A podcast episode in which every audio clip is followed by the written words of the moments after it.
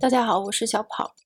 今天想和您跟着马斯克老师一起 down to the rabbit hole，一起进入一个兔子洞。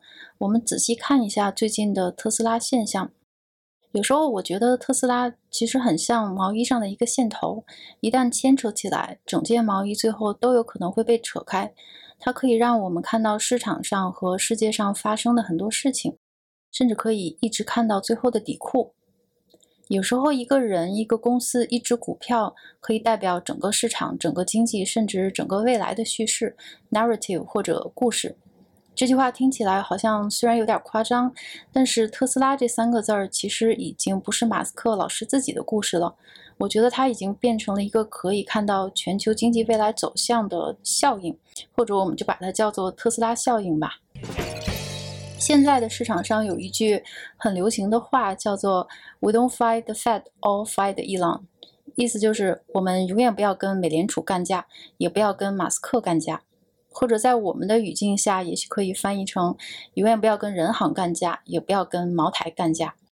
特斯拉效应呢，其实是从去年十月份开始的，自从那个巨大的心理关口，也就是它的市值终于超越了 GM 通用汽车之后呢，就一发不可收拾的。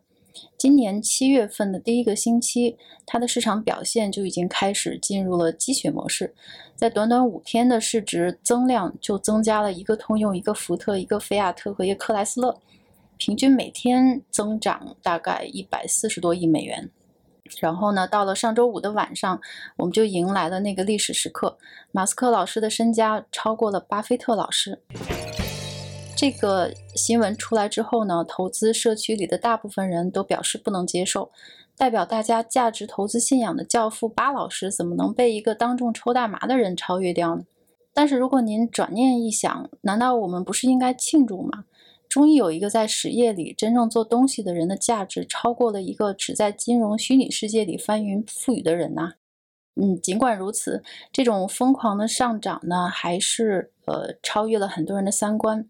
但是大家对这件事的解释也有很多，其中一个解释呢，解释一就是传统的估值方法对它是没用的，因为它不是传统，是传奇。如果我们看一下特斯拉的 P/E，还有一些这个估值的 ratio，后浪代表后浪的特斯拉的 P/P/E 中的 P 呢，是它去年 E 的六千三百四十八倍，明年预估的 E 的一百六十六倍，是 P/V 的二十倍，S 也就是 Sales 的七倍。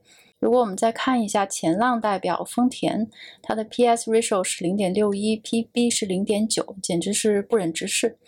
这件事呢，其实说明了一个问题：后浪们呢，就是像丰田这样的后浪们的传统企业，他们一不能承担更多的风险，二又不肯斥资去创新。所以，如果把这些因素考虑进去呢，其实特斯拉的估值好像还有点低了呢。然后第二种解释就是解释二呢，就是空头逼仓。其实特斯拉呢，它作为史上最具争议的一个标的，它其实有高达两百亿美元的做空头寸。这些空头头寸在股价突然跳涨的时候呢，是需要大量买入股票来对冲的。那这种行为很容易被逼仓，也就是 short squeeze。逼仓的结果反过来又给股价加了一把柴。所以把这种情形如果视觉化呢，就好像空头把手伸到油锅里想试一下油温，结果就被炸酥了。但是，嗯，上面这两种解释呢，其实还是常规的解释，它还是也许依然不能够适应于传奇。特斯拉的成功呢，我觉得可能代表了一层更深的含义。要说明这一点呢，我觉得还是先给大家讲一下我的一个经历。在我创业的高频交易领域呢，一百毫秒和一百秒，它们之间的差距几乎就是一个永恒的距离了。现在纳秒、纳秒级呢，其实已经是高频交易行业的常态。但是高频从业者对速度的追求是永远没有止境的。我们每天都在想的一个问题是：还可以再快吗？这个行业，我们曾经用光纤穿山越岭，以每秒十几万公里的速度发单，后来嫌光速还不够快，然后就用微波通过空气发送信号。但微波只能传播到肉眼可见之处，我们需要信号增强或者在水和大气之间反弹出更长的这个波长，才能够完成远距离的传输。于是呢，有些人开始用短波，就是 short wave。三十几毫秒可以把数据从芝加哥发到法兰克福，虽然只比光纤快了大概四毫秒多，但是在高频行业呢，这也是一个永恒了。这个行业对速度和软硬件的性能的追求是极度变态的，但还可以更快吗？其实是可以的。我们都在等待马斯克老师的 Starlink，也就是他的星链计划成为现实。如果成为现实，想象的空间就非常大，甚至是无穷大了。这还只是高频行业中的一个例子。人类之光马斯克老师的脑洞、野心以及他的执行的决绝呢，在很多行业里其实都在同时推进着。比如说，除了 SpaceX 火星计划、Hyperloop，还有那个可怕又让人无限期待的 Neuralink 脑机结合。所以有时候我觉得，呃，川普还是请珍惜一下马斯克老师吧。也许美国的崛起，Mega Make American Great Again 什么的，就全靠他了。他是未来生产力的代表，科技界的穆罕默德。啊，也许这个比喻有点夸张。如果我们从这里再往下挖呢，其实是一个更深的国家命运和生产力的问题。在国家的竞争中，如果要成为霸主，不单单意味着权势和财富，也意味着挑战和负担。这个观点呢，是在威尔逊老师的一本书叫做《深蓝帝国》中提到的。